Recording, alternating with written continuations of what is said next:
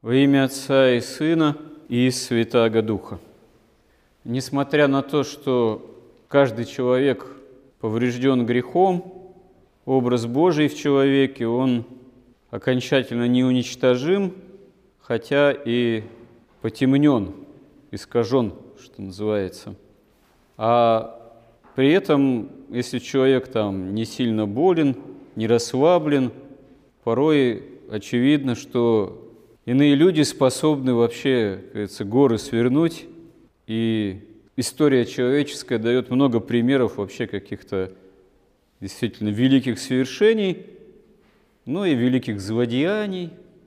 Вот. Поэтому можно сказать, что очень многое зависит, а куда человек энергию свою направляет. Тем более, что человек по сути своей существо не самозамкнутая, хотя очень часто и стремится к этому, к такой, можно сказать, своего рода автономии, самостной автономии, и в первую очередь от Бога, ну и от других людей тоже. Это как две основные заповеди о любви к Богу и человеку, другому, ближнему, они взаимосвязаны, и одна без другой неисполнимы. Так и можно это перевернуть, и в жизни человека это часто переворачивается, что если человек не Бога ищет и не Богу угождает, то, естественно, и с ближними он не может находиться в по-настоящему отношениях истинных, отношениях истинной любви. Искажений того, что порой человек называет любовью, их сколько угодно может быть. И в этом смысле действительно Дело даже и не в том, на что человек способен, там, на великие свершения, свершения или инвалид он в коляске, а все зависит от того, насколько человек Христа ради может приложить хоть малейшее усилие. Богу ведь не какие-то великие дела очень важны, а важно само усилие внутреннее, может даже небольшое – направленное на то, чтобы как-то зло в себе умалить, чтобы оно на ближнего как-то не распространялось, не изливалось, а может даже и, и какое-то добро еще в состоянии отношении ближнего осуществить. Но и тут тоже важно, что не просто так, а Христа ради.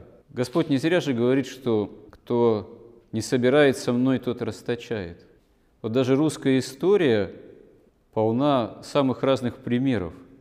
Или мы находим образы действительно великих святых, как преподобный Сергий или преподобный Серафим, которые не просто стремились какое-то добро сделать, там, общество на лучших каких-то условиях, лекалах, так сказать, основаниях, изменить, перестроить.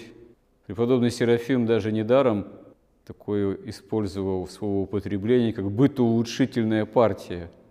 И сколько же этих одновременно в истории Руси тоже.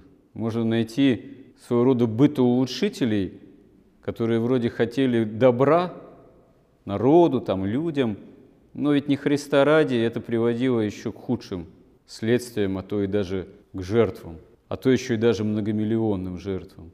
Даже если не брать русскую революцию уже 20-го столетия, 19 век, отмена крепостного права, судебная реформа, земщина, все ради народа.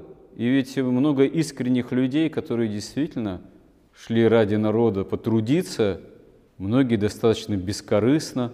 Как Антон Павлович Чехов, когда земским врачом трудился, он вообще с этого денег не брал, а зарабатывал литературным трудом. Ну, понятно, если есть еще возможность чем-то заработать, да, это прекрасно. Но просто такие образы написал, ужасные. Человек в футляре, там какой-нибудь Ионыч, там, вплоть до последних литературных произведений, все какие-то люди пустые, и этой пустотой мучающиеся, чего ради, собственно говоря. Причем это тоже земские доктора, кто вроде ради народа трудится или трудился, а приходил к полному опустошению. Как будто других людей и не было. Кто Трансип строил, кто там Антарктиду открывал в свое время, ну и так далее. Как будто одни люди в футлярах ионычи, ни на что не способные, по большому счету. Но это Антон Павлович, он просто в эту тему углубился, видимо. Вот, и все у него из-под пера такие персонажи и выходили в большинстве своем, увы. А не то, чтобы их не было. Это, конечно, тоже все правда. Но не единственная правда ведь. Просто эта правда, она действительно как бы правда, что ну, столько людей было опустошенных, потому что Христа утратили, Бога забывать начали, истину перед собой не видели, истины во Христе. А и действительно, без Христа что, ничего не сотворите? Кто со мной не собирает, тот расточает. Это наша русская история великая и трагичная, периодами кровавая и показывает. И ну, применительно к нам, грешным, что можно добавить? Что действительно не так важно, много у нас сил или мало у нас сил, здоровы мы в тот или иной момент или нездоровы, шибко мы талантливые или так, простой человек. Вот. Это для спасения значения не имеет, а имеет значение, насколько мы, если имеем веру, действительно приложим усилия, чтобы в нас добрая, истина добрая, на Христа Спасителя ориентированная возрастала, а страстное, греховное, злое, гордостное, такое неуемное в своей этой гордостной, так сказать, самости умолялось бы с Божьей помощью. И независимо от того, какие у нас житейские обстоятельства, иногда человек уверовавший, он как-то хочет так извернуться, чтобы эти житейские обстоятельства так переиначить, что оно само все спасительно бы стало. Чтобы вот катилось все по э, такой колее без преткновений, искушений в Царство Небесное. Но только надо придумать эту колею, где-то ее взять. Можешь в монастырь пойти или еще чего. Хотя не факт на самом деле, что в монастыре будет проще, может еще тяжелее будет.